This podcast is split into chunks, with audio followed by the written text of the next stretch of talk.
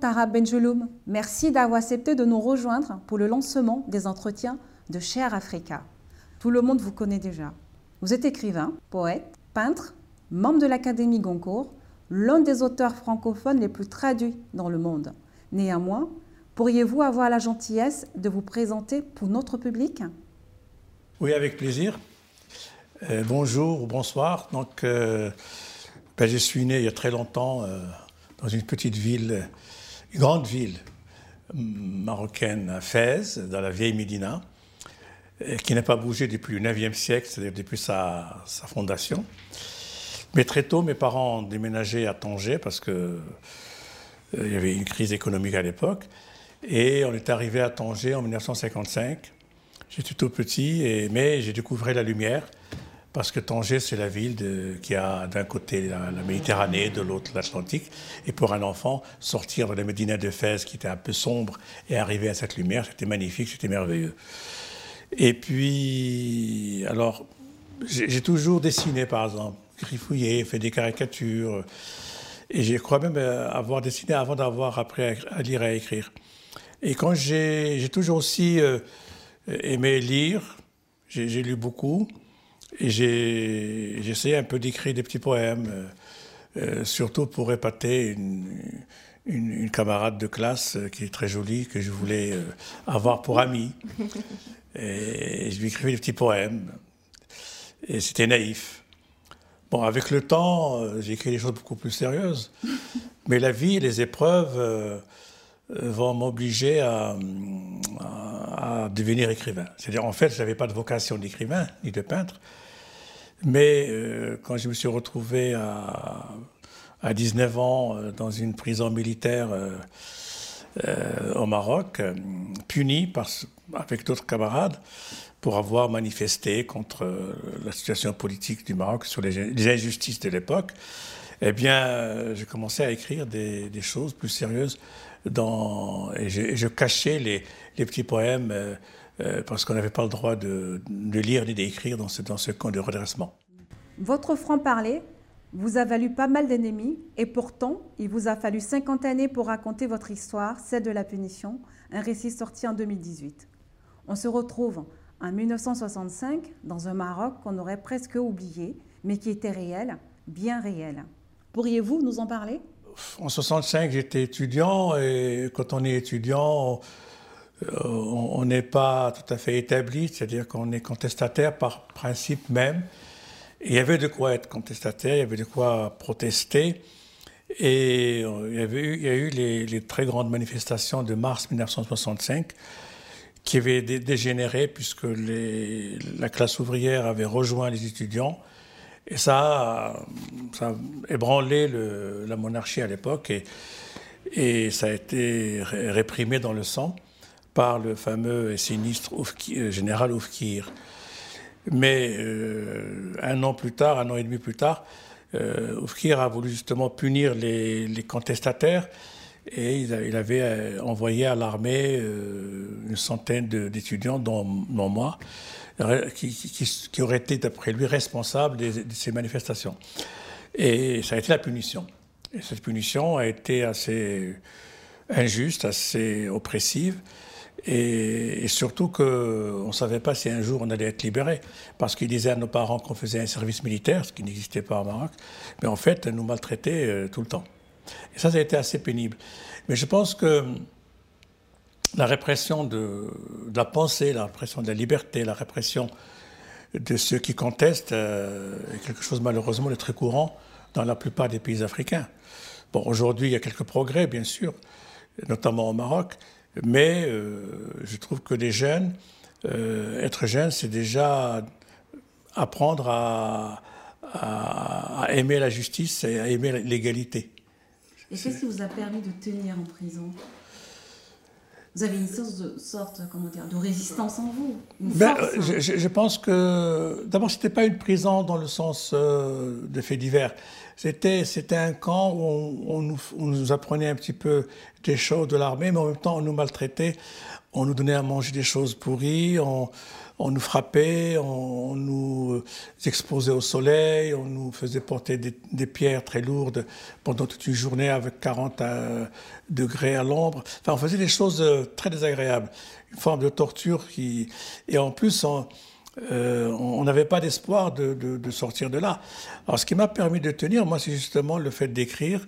J'écrivais, je racontais des petites choses et je cachais, je cachais dans des dans les poches des triers des pantalons parce qu'on n'avait pas le droit de mettre les mains dans les poches. Ah Alors on cousait les, les poches euh, euh, nous-mêmes et, moi je, cachais dedans les poèmes.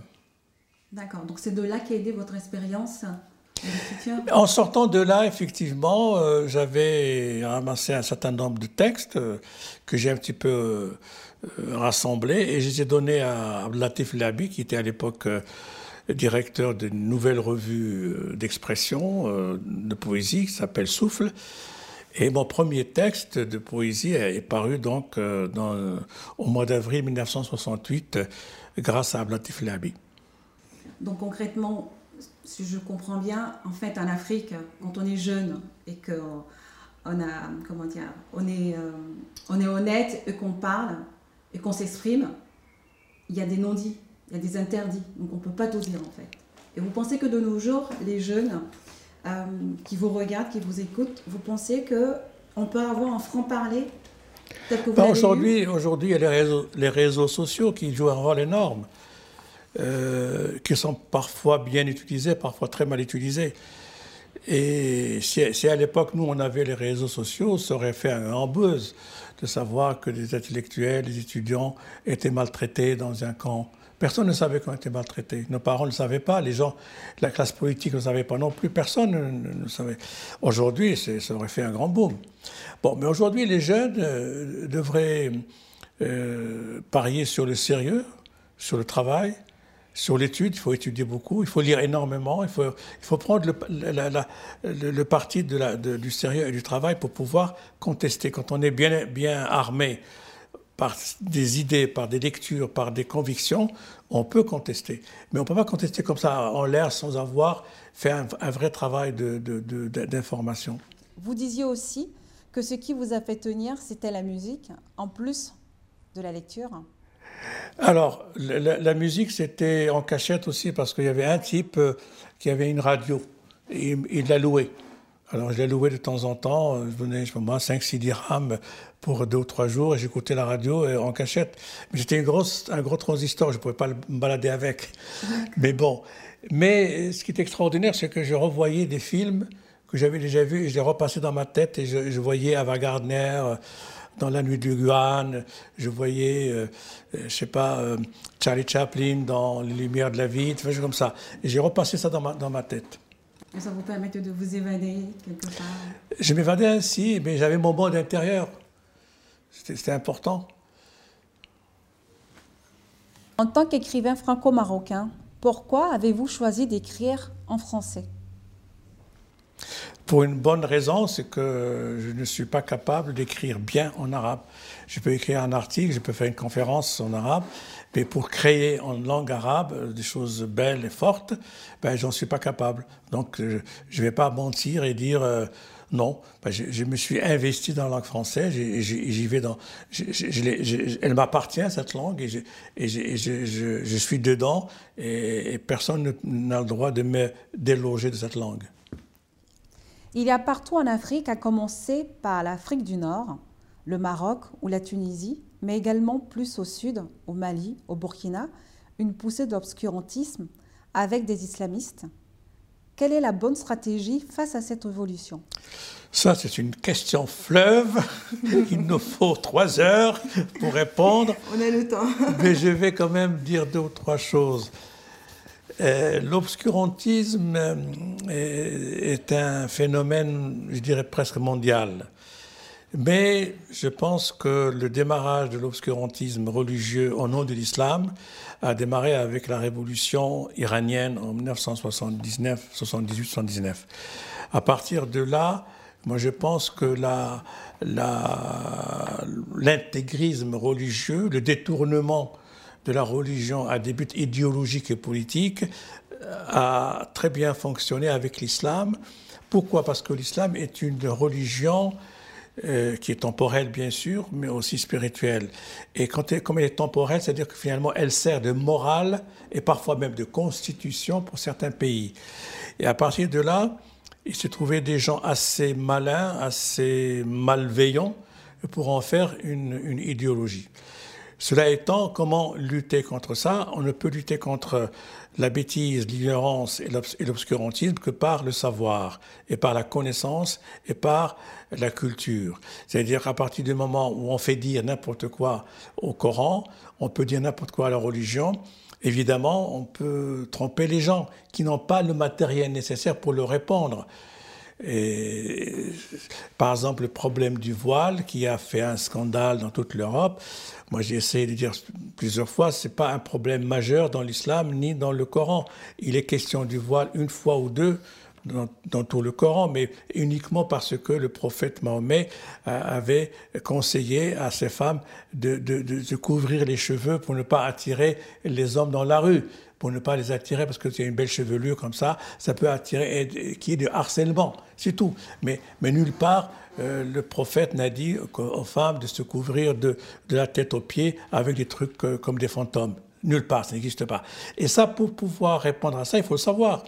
Or, les gens ne connaissent la religion que très peu de choses, ou que la superficialité, et quand des malins viennent pour les, les, endoctriner, ça fonctionne. Et puis derrière tout ça, il y a quand même une stratégie guerrière, parce qu'il y a d'abord l'idéologie pour recruter les naïfs ou les gens qui ne sont pas bien au courant des choses, et puis de l'autre, il y a il y, a, il, y a, il y, a, les armes, il y a le terrorisme, il y a la haine, il y a des règlements de compte. Et ça, c'est une question qui malheureusement a pris des proportions énormes dans la mesure où l'État islamique, avec mille guillemets, hein, beaucoup de guillemets, beaucoup, beaucoup, beaucoup, bah, il a failli, il a failli euh, réussir. S'il n'y avait pas eu vraiment une lutte acharnée contre, et aujourd'hui encore, on est en 2021, il y a encore des, des, jeunes qui sont recrutés pour euh, faire allégeance à cet État fantôme, pour aller faire des attentats dans le monde. Et ça, c'est quelque chose qu'on ne comprend pas. C'est pour cela que l'éducation, la culture, le travail, c'est ça qui peut sauver la jeunesse africaine de tomber dans, dans ce piège qui est un piège d'ignorance, d'obscurantisme et de haine. Et ça, ça c'est, la priorité absolue des luttes qu'on doit mener aujourd'hui, aussi bien au Maroc euh, qu'au Mali, ou, qu'au Côte d'Ivoire, ou qu'au Niger, au Nigeria. Parce que le Boko Haram, ça veut dire quoi? Ça veut dire le livre interdit. Alors quelqu'un qui va interdire l'école et, le livre, ben, c'est quelqu'un qui, euh, qui c'est un criminel.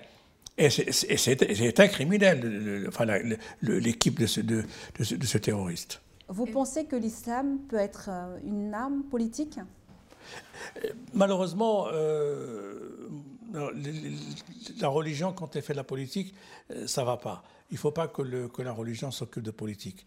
Il faut que la religion soit une, affaire spirituelle, de foi personnelle, de croyance. Il faut que ça soit une affaire entre l'être et Dieu, et, non pas entre l'être et son voisin. Moi, moi je n'ai pas envie que mon voisin vienne me dire tu dois faire cette prière ou tu dois t'habiller comme ci ou comme ça. Ça, c'est pas possible. Or, la vraie croyance, la foi, si vous voulez, c'est quelque chose d'intime. On n'a pas à la faire euh, éclater sur la scène publique. Autrement dit, moi je suis pour la laïcité, c'est-à-dire la séparation de la religion et de la, chose publique. Et la laïcité n'est pas contre la religion. C'est au contraire c'est un respect de la religion. La religion doit être à sa place et la politique à sa place. Vous dites que le racisme se réduit en France depuis 20 ans. Pensez-vous que c'est le sentiment des personnes musulmanes ou africaines en France Bon, ben j'ai écrit, beaucoup, j'ai étudié beaucoup le racisme dans ce pays depuis 40 ans à peu près. Et quand j'ai dû faire la réédition 20 ans après avoir écrit Le racisme expliqué à ma fille, qui était augmenté de plusieurs éditions, j'ai dû faire une enquête pour savoir où on est le racisme 20 ans après. Alors ce que j'ai découvert, c'est que on en parle beaucoup plus. La presse euh, est pleine tous les jours de, choses sur le racisme. La justice a émis des lois contre le racisme.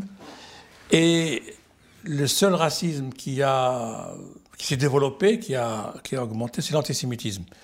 il y a eu beaucoup, il y a eu 11, 11 personnes juives qui ont été assassinées horriblement, dans des conditions horribles, par des, terroristes qui, ont voulu aux juifs en général et à ces, personnes en particulier. Donc, l'islam, l'islam est, mal vu, mal, mal reçu en France, et pas dans toute l'Europe à cause notamment du terrorisme islamique. Et, les gens n'arrivent pas à faire la distinction entre le terrorisme au nom d'un islam dévoyé, détourné, et puis le, véritable islam qui est, qui est quelque chose de simple, de, beau, de, de, paisible. L'islam que moi j'ai connu, que mes parents m'ont appris, est un islam euh, extrêmement paisible. Il n'y a pas d'erreur, de terreur, il n'y a pas de violence. Évidemment, on raconte l'histoire du prophète, et dans l'histoire du prophète, il y a eu des guerres, il y a eu des, combats, mais ça c'est l'histoire. Et, mais, dans l'ensemble, les pays, euh, les pays européens euh, ont peur de, des musulmans et de l'islam parce qu'il y a eu des, partis politiques d'extrême droite qui sont vraiment mal intentionnés et qui ont fait peur aux gens. Et même dans des pays nordiques comme le Danemark ou, la Suède, euh, que je connais bien parce que j'ai pas mal euh, fait de, reportages sur ces pays, et je me suis rendu compte que dernièrement, euh, au nom de la haine de l'islam, il y a des partis d'extrême droite qui ont gagné les élections en, en Suède et au Danemark. Et ça, c'est quelque chose de très très inquiétant, en Autriche aussi alors il faudrait enseigner aux jeunes, dès l'enfance, leur ouvrir l'esprit, expliquer les religions. Oui, oui c'est pour ça que moi je, réclame euh, à corps et à cri l'enseignement des religions, trois religions monothéistes dans les écoles, et qu'on fasse la distinction entre les choses. Euh, l'information doit se faire, mais aussi il faut que les musulmans se réveillent un peu et, défendent un peu leurs euh, leur convictions, leur foi, leur religion.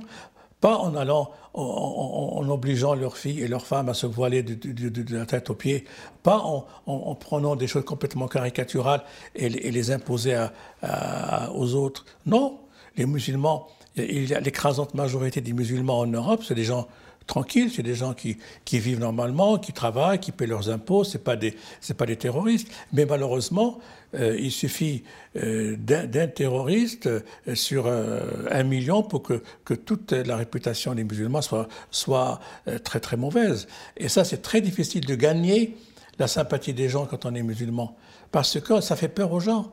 Et puis autre chose, c'est que la condition de la femme dans les pays musulmans, y compris en Europe, et c'est la clé.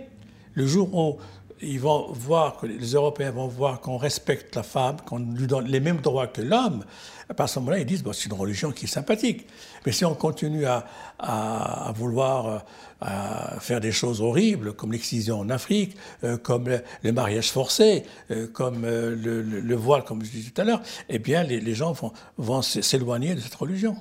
Dans Mariage de plaisir, votre livre sorti en 2016, vous racontez le mariage d'amour entre un Marocain et une jeune femme sénégalaise, dont il était perdument amoureux. Vous abordez dans ce livre la question du racisme, de la mixité, de l'amour interdit. Comment abordez-vous cette question?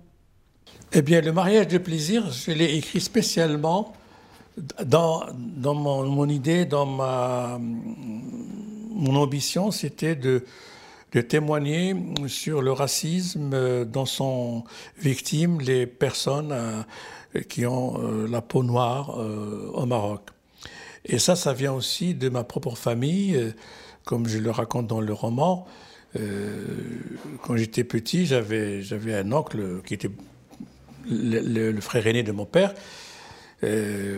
qui avait deux, il y avait une femme blanche et qui avait deux femmes noires qu'il avait ramené de Guinée. Je crois que c'est la Guinée ou le Sénégal, je ne me rappelle plus très bien. Et j'avais trois cousins noirs, qui s'appelaient Benjeloun aussi, mais qui étaient déjà dans, notre propre famille euh, maltraités. C'est-à-dire que quand il y avait une fête, ils ne, se mettaient pas à table avec nous. On les mettait avec, avec les, domestiques dans la, dans la cuisine. Et ça m'a toujours choqué parce que je disais à ma mère, mais pourquoi euh, Touhami n'est pas avec nous? Ah, mais ce n'est pas, pas, pas, ton problème. Et c'est quelque chose qui, qui m'a choqué tout petit. Et, c'est incroyable comme les, les, émotions de l'enfance reviennent 40 ans, 50 ans plus tard. Et en écrivant ça, j'ai voulu dénoncer ce racisme anti-noir au Maroc qui existe toujours aujourd'hui. Hein. Il n'est pas méchant. Ils vont pas frapper les Noirs, mais ils peuvent, par exemple, le cracher dessus. Ils peuvent les, les, appeler par des, des noms péjoratifs. Esclaves, négro, euh, Asie, Asie, ça veut dire très noir. Euh, des choses comme ça, c'est c'est pas bien, c'est pas bien. Et évidemment, quand le livre est sorti, je suis allé au Maroc le présenter, et j'ai beaucoup insisté sur le fait que ce livre, bien sûr, c'est une histoire d'amour, mais en même temps, c'est une histoire de, nos, de, nos, faiblesses, les faiblesses marocaines, qui, qui il, faut, il faut rappeler que beaucoup de familles de Fès, en tout cas, ont des grandes tantes ou des grandes de vieilles, très très vieilles, euh, qui, ont, qui, sont, qui, qui, étaient noires, et ça fait partie de notre patrimoine. En parlant de la question du racisme en Afrique, est-ce toujours un problème aussi épineux aujourd'hui? Vous savez, le racisme, ça part pas comme ça. Hein.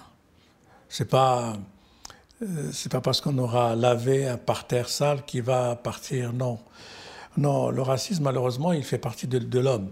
L'être humain, il, arrive euh, dans n'importe quelle société hein, avec des, peurs.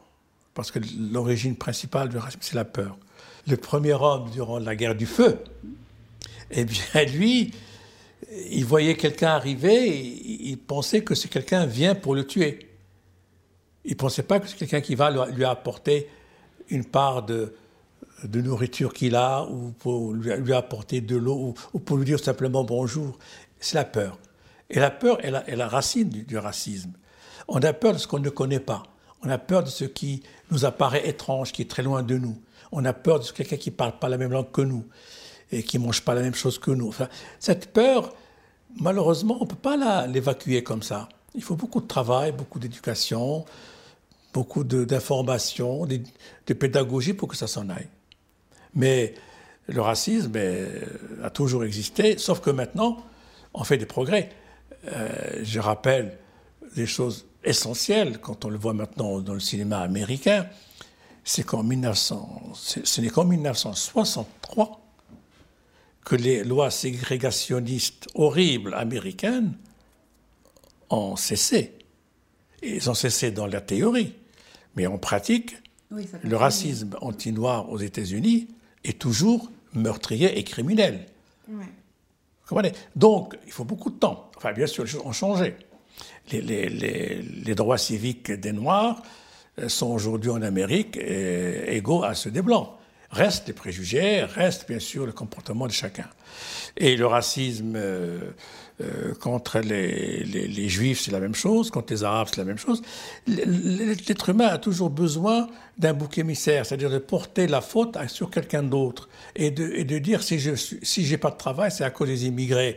Et si ma femme s'en va, c'est parce qu'il y a un voisin euh, qui, a, qui est peut-être plus beau que moi, qui, qui va suivre. Enfin, il faut toujours trouver euh, un prétexte pour se déculpabiliser soi et porter la culpabilité sur les autres.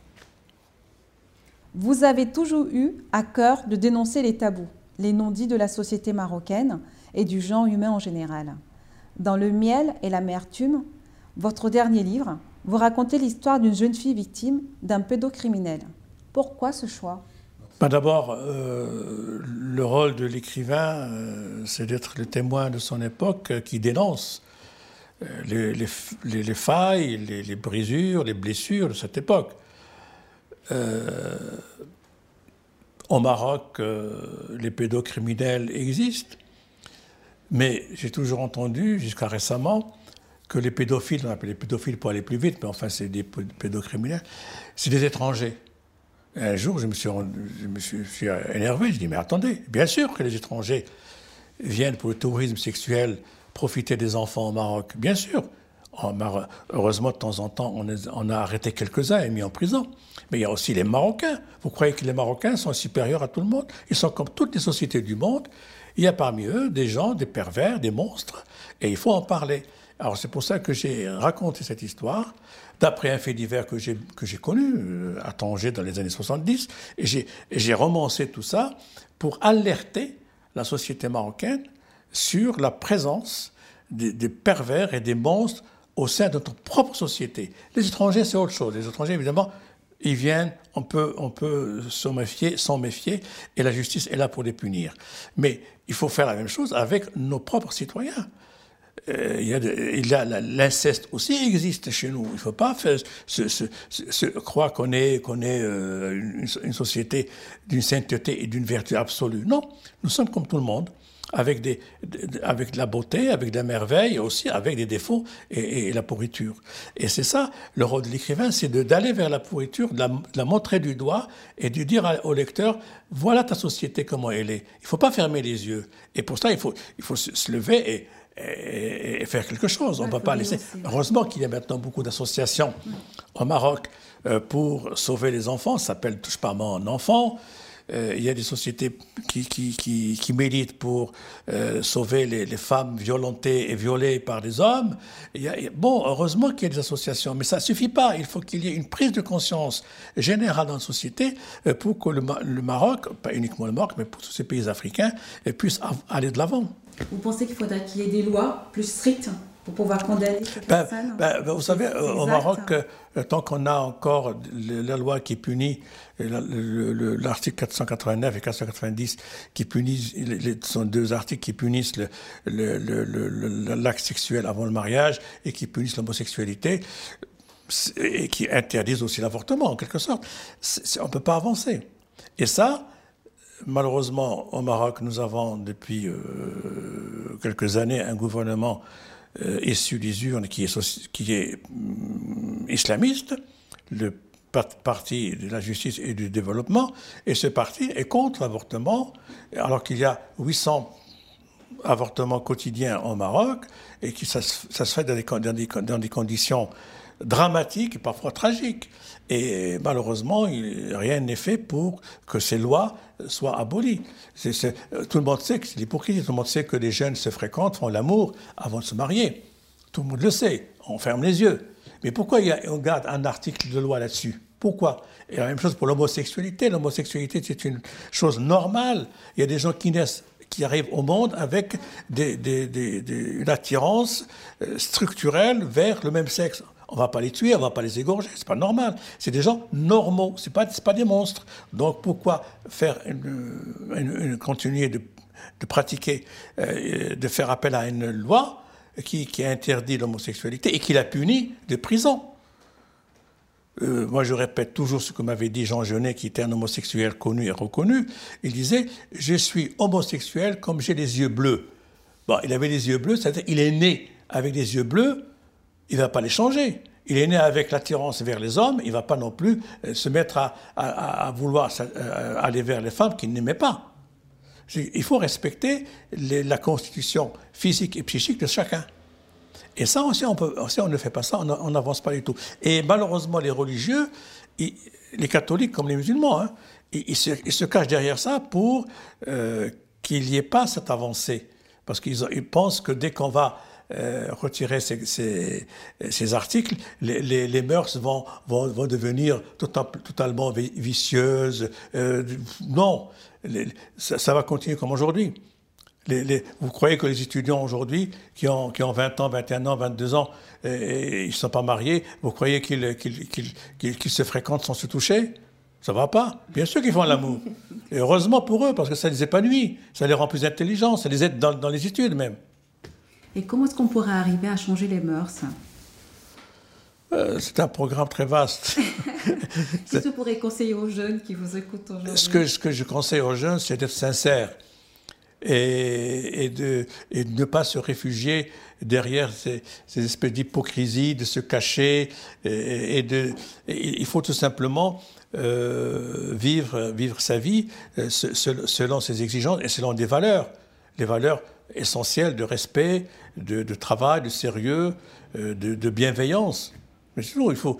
Et surtout, euh, euh, il, faut, il, faut que, il faut savoir qu'on est dans des pays euh, où les richesses ne sont pas bien distribuées. La vérité, hein, dans tous les pays africains, hein, c'est tout ça. Il y, a, une petite minorité qui est tellement, tellement riche, il y a une grosse majorité qui est tellement pauvre. Donc, ça ne peut pas continuer comme ça. Ce n'est pas, pas, normal tout ça. Il faut un jour ou l'autre euh, arriver à une certaine, un certain équilibre, à une certaine justice sociale. Euh, vous prenez n'importe quel. Euh, prenez par exemple un, exemple comme ça. Vous, vous avez des, des, hôtels, des palaces internationaux, que ce soit à Abidjan, au Maroc ou en Tunisie, n'importe où. Le client va payer le prix occidental, c'est-à-dire 500 euh, euros la chambre, 500, 500 et 1000 euros la chambre la nuit, et puis le garçon, la femme de chambre ou le garçon qui travaille dans l'hôtel, il est payé à l'africaine, c'est-à-dire ben, 200 euros par mois. Et ça, c'est scandaleux. Pourquoi ça? Parce que le, bourgeois, le riche qui a cet hôtel, il veut gagner beaucoup d'argent très vite en, exploitant ses propres citoyens. Et c'est pas c'est pas normal ça. C'est ça, ça ne devrait pas devrait pas exister. Malheureusement, les partis politiques ne, ne, ne, défendent pas les citoyens. Les partis politiques en Afrique sont malheureusement des partis de, de pour l'autopromotion. Les gens font, font, de la politique pour devenir président ou député ou pour faire des affaires, pour devenir. Personne ne, pense au peuple. C'est pour ça que le peuple ne va pas voter l'abstention dans tous les pays africains, y compris le Maroc, vient du fait que les gens ne croient plus à la politique. Et les politiciens les ont tellement déçus qu'ils ne vont même pas voter. moi, je dis qu'il faut rendre le, vote obligatoire, apprendre aux gens ce que c'est que la démocratie. Ce n'est pas uniquement le vote. Encore faut-il voter pour des valeurs et ne pas voter pour celui qui vous a promis euh, euh, la moitié d'un billet de 100 euros. Taha vous semblez très engagé à la fois par vos livres, comme Le racisme expliqué à ma fille ou encore L'islam expliqué aux enfants, mais aussi par votre engagement associatif auprès de l'enfance. Racontez-nous ce qui vous a amené à cet engagement. je sais, c'est le fait d'être écrivain, parce que le bonheur n'a pas besoin d'écrivain quand, tout va bien. On n'a pas besoin d'écriture, de littérature. Mais quand ça va mal, on a besoin d'écrire pour comprendre, pour savoir, pour euh, s'identifier et tout. Et moi, ce qui m'a intéressé très vite, c'est la condition de la femme. Pourquoi? Parce que euh, j'ai été élevé dans un milieu euh, très pauvre, très modeste, mais j'ai vu comment ma mère, ma sœur, mes tantes, mes cousines, comment elles vivaient. Bon, elles étaient heureuses, mais elles n'avaient pas les droits qu'elles méritaient d'avoir. Et ça m'a fait choquer. Je dis, comment c'est bizarre. Euh, bon, c'est quelque chose qui, qui est resté dans ma, dans ma tête, comme ça, c'est bizarre. Alors, je commençais par la condition de la femme. Après, quand on, mon premier livre s'appelle Arouda, qui est quand même l'histoire d'une femme. Et ensuite, ensuite quand j'ai travaillé sur la condition de la femme, été obligé de, de, parler aussi de la condition de l'enfance. Et j'ai vu un peu les enfants des, rues. C'est une blessure pour moi qui est insupportable. À chaque fois que je suis euh, au Maroc, il y en a un peu moins maintenant, mais il y en a pas mal quand même des enfants des rues. Et ça, ça me, blesse énormément. C'est inadmissible. Je visite parfois les orphelinats, je vois des enfants abandonnés. C'est quelque chose qui, me touche. Je suis comme ça, je suis sensible et j'écris. Ça ne veut pas dire que je vais euh, éliminer de la terre les injustices, mais j'écris pour euh, dire aux gens voilà ce qui se passe. Au moins j'informe. Mais je suis conscient que je ne vais pas bouleverser le monde. La littérature, elle est là, mais bon, ça peut peut-être faire réfléchir quelques-uns. Mais il, faut que la société soit plus juste. Et pour cela, il faut que les lois soient, strictes. Euh, quand par exemple une femme est violée, ça arrive tous les jours, dans tous les pays euh, du monde, mais parlons plutôt de, nos pays africains, euh, parfois, euh, non seulement il est victime de ce viol, mais après on lui reproche d'avoir été violé. Tu l'as cherché, tu as, attiré vers toi le truc. Et puis, au lieu d'aller chercher le violeur et de le punir, de le mettre en prison, on, la boycotte, on la rejette. Et ça, c'est dégueulasse. C'est une triple peine. Et c'est quelque chose qui ne devrait pas exister. Donc ce sont des choses qui m'énervent, qui, me mettent en colère, et j'écris là-dessus. J'écris, je dis non. Je, je, dis non parce que j'ai envie de vivre dans une société où les gens sont bien traités. Je ne dis pas que tout le monde sera riche ou tout le monde sera beau, mais au moins qu'il y ait moins d'injustice, qu'il y ait moins d'inégalité, qu'il y ait moins de, de, terreur, moins de répression. Euh, on, arrête des gens parce qu'ils ne pensent pas comme vous, c'est pas normal. On arrête des journalistes parce qu'ils critiquent tel régime, c'est pas normal ça. Il faut qu'on puisse discuter entre nous et qu'il y ait des débats. Et un chef d'État doit écouter euh, la critique, doit écouter les gens. Il ne doit pas se, considérer Dieu sur terre et faire ce qu'il veut. Quand vous n'écrivez pas de romans, vous êtes aussi peintre, poète et grand amateur de musique, notamment de jazz. Quels sont les liens pour vous entre toutes ces expressions artistiques? La, peinture, j'ai toujours, euh, j'ai toujours dessiné, toujours euh, gribouillé, fait des petites choses. Ce n'est que depuis une dizaine d'années que je suis devenu professionnel, c'est-à-dire j'expose dans des galeries dans plusieurs pays du monde et que, euh, que ma peinture a acquis une certaine cote, etc. Bon, donc je suis dans le métier maintenant. Mais euh, j'ai pas voulu ça, mais, mais un jour quelqu'un m'a mis les euh, les pieds à l'étrier me dit maintenant tu arrêtes de faire des petites choses, tu vas, tu vas peindre sur des toiles, pas sur des bouts de papier. Et effectivement, je, je, me suis mis à travailler. Et bon, j'ai fait pas mal d'expositions importantes, notamment à l'Institut du monde arabe. Une grande exposition dans le musée de Nancy. Dans plusieurs musées, à Rome, euh, à Majorque, euh, à, Dubaï, des choses ça. Et, je me suis dit, finalement, la peinture, c'est aussi sérieux que l'écriture. Et je mêle parfois la poésie à, mon travail. J'écris sur certaines toiles, j'écris des, poèmes. Et ça fait partie un peu de, de, mon style et de mon, de mon univers. Et pourquoi la musique? La musique, parce que quand je peins, il y a toujours la musique de jazz. Euh, que j'adore, que je suis un grand fan depuis l'âge de 14 ans, j'écoute du jazz. D'ailleurs, vous avez reçu euh, sur la musique de jazz hein, tout à l'heure quand on est arrivé. Ah oui, c'est parce que j'écoute tout le temps. Enfin, j'ai une radio qui est fixée là-dessus. Et c'est vrai que le, jazz, c'est une liberté. Quand, quand j'écoute Charlie Parker ou John Coltrane, c'est comme si je m'envole avec eux dans, dans les airs. Et l'écriture, la peinture, la création, c'est une envolée, une échappée vers, vers la liberté, vers quelque chose de fantastique. Le titre de votre exposition en 2017 à l'Institut du monde arabe à Paris était J'essaie de peindre la lumière du monde. D'où vous vient ce titre? Ce titre vient du fait que euh, j'écris sur la douleur du monde, mais il y a aussi la lumière du monde, c'est-à-dire les merveilles de, que, qu'est la vie, qu'est le monde. C'est merveilleux. Euh, la vie, elle est, formidable. Et il y a des choses magnifiques. Il n'y a pas que les guerres, il n'y a pas que des, répressions, de la justice. Il y a aussi des choses extraordinaires. La création, l'art, la culture, la poésie, c'est ça, c'est des merveilles, c'est les lumières. Et, la lumière, c'est, c'est la bonté. Vous avez des gens magnifiques. Euh, on rencontre tous dans la vie des, des personnes qui sont venus au monde euh, pour faire du bien, pour, euh, pour donner quelque chose à ceux qui n'ont rien. Tout ça. La lumière, elle est là, il faut, il faut savoir la, la, capter et la, la, célébrer.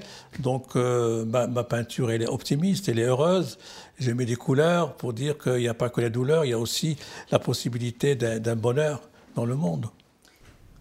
Quel effet cela vous a fait de voir pour la première fois vos peintures exposées? Oh, j'étais, ça m'a, ça m'a ému, bien sûr. Mais j'ai tenu à, ma modestie traditionnelle. Je ne vais pas en faire un tas. Hein. C'était un début. Bon, ça va, la prochaine fois, je ferai mieux. à l'occasion de cette exposition, il y avait certains de vos manuscrits et de vos notes. Et vous avez souhaité pouvoir rencontrer des jeunes, des lycéens. Qu'avez-vous voulu leur montrer et leur transmettre?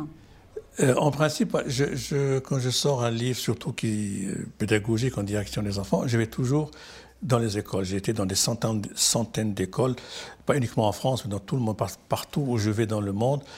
Je, demande toujours à, ce qu'on m'organise une rencontre avec des enfants d'école, que ce soit en Inde, en Afrique du Sud, au Mexique, euh, en Belgique, partout, partout où je suis allé, j'ai été dans les écoles.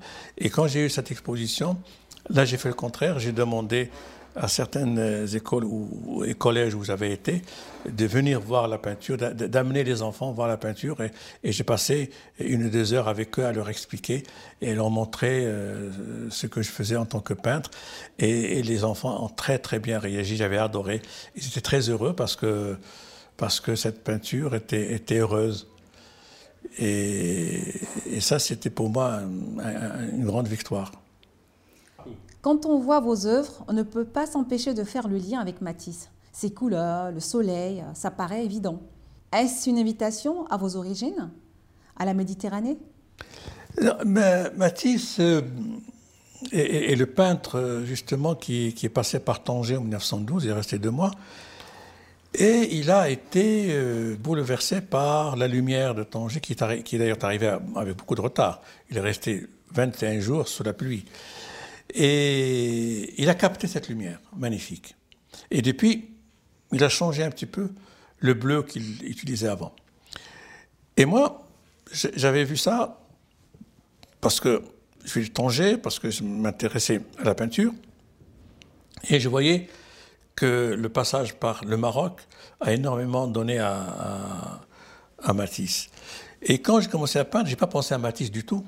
C'est arrivé presque instinctivement que le bleu que j'utilise, je fais à la recherche de ce bleu méditerranéen de Tanger. Euh, ce bleu, ce bleu qui, qui change de, la Méditerranée à l'Atlantique, et j'essaie un peu de le redonner. Et bien sûr, on pense à Matisse, on peut penser, mais moi je pense surtout au Maroc, aux couleurs marocaines. Le Maroc en lui-même est un artiste.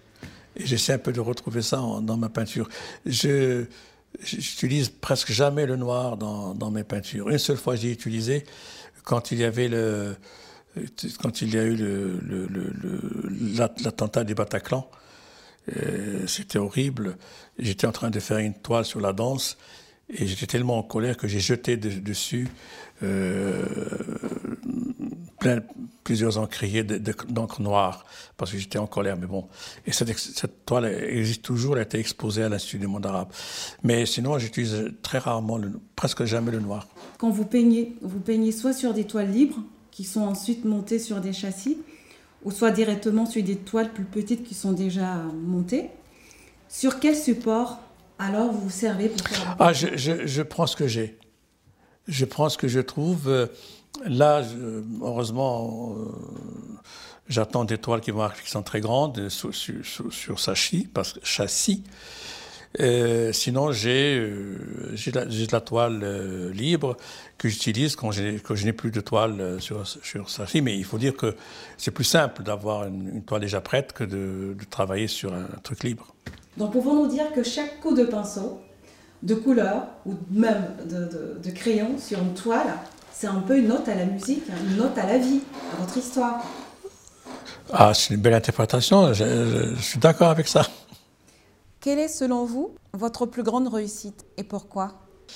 Je ne peux pas parler de réussite parce que ce serait très prétentieux de ma part, parce que euh, réussir, c'est très difficile. disons que je suis toujours euh, train de marcher vers quelque chose, euh, vers un point quelque part.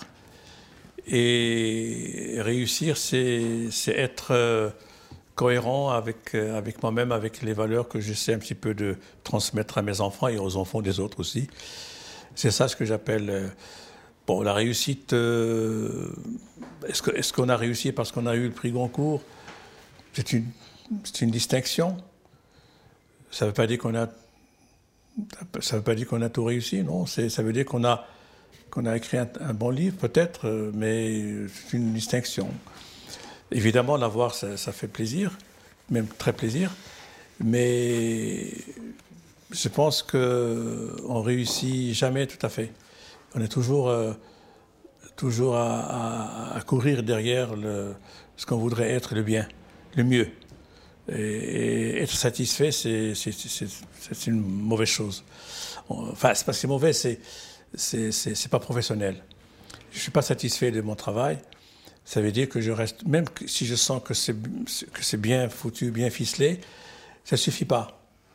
Euh, ça, c'est valable pour un roman comme pour une toile. Pour une toile, je peux la regarder pendant des heures et je dis tiens, j'aurais pas dû faire ça comme ça. Un roman, un roman, c'est plus facile.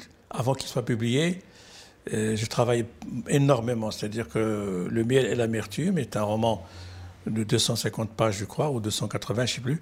Mais hum, j'ai mis un an et demi à le faire. Pourquoi? Parce que je l'ai réécrit trois fois.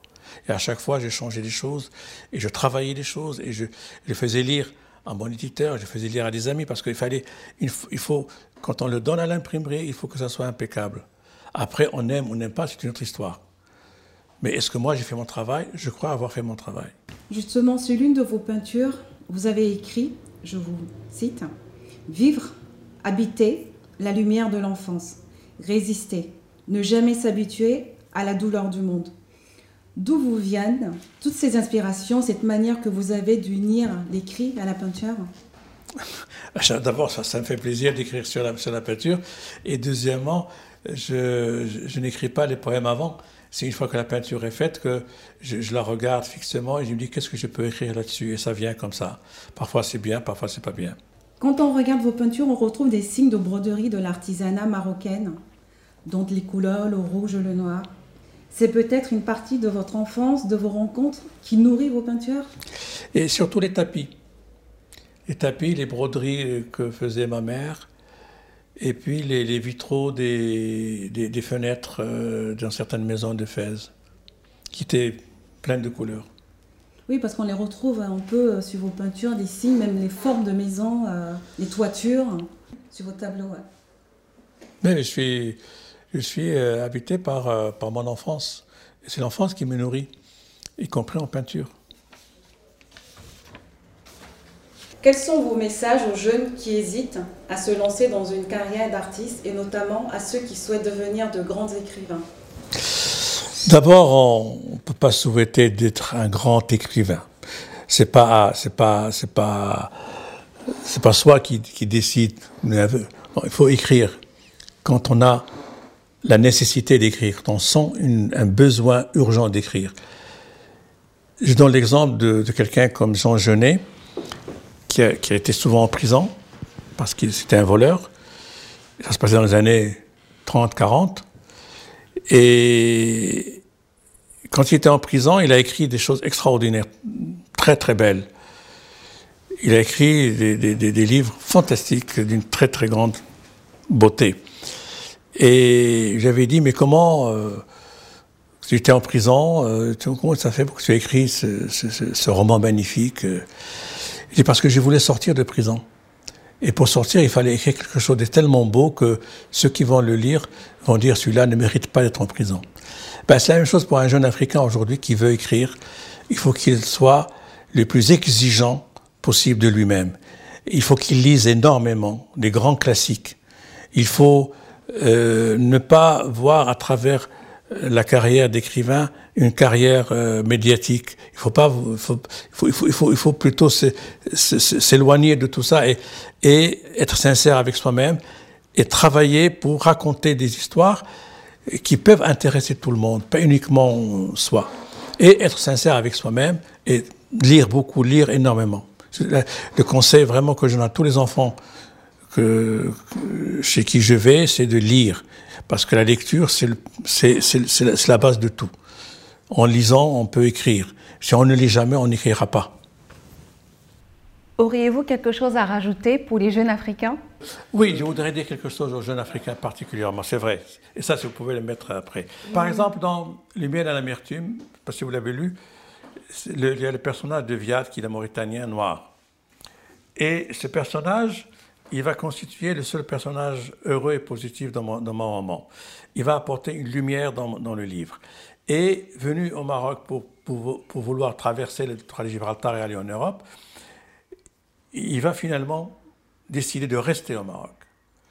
Et je dirais que aux jeunes Africains aujourd'hui qui sont tentés par cette immigration clandestine qui fait beaucoup de malheurs et beaucoup de tragédies et beaucoup de morts, restez chez vous. Je sais que c'est difficile, mais la solution n'est pas dans le départ. n'est pas dans le partir. La solution est dans, en restant chez vous, même si c'est difficile, parce que ce que vous allez connaître ailleurs est pire que ce que vous allez vivre chez vous. Et pire parce que d'abord c'est la mort. La Méditerranée, depuis, depuis l'an 2000 jusqu'à aujourd'hui, il y a 30 000 morts. 30 000 personnes qui se sont noyées en Méditerranée. Il y a des centaines de milliers de jeunes qui sont des, des clochards.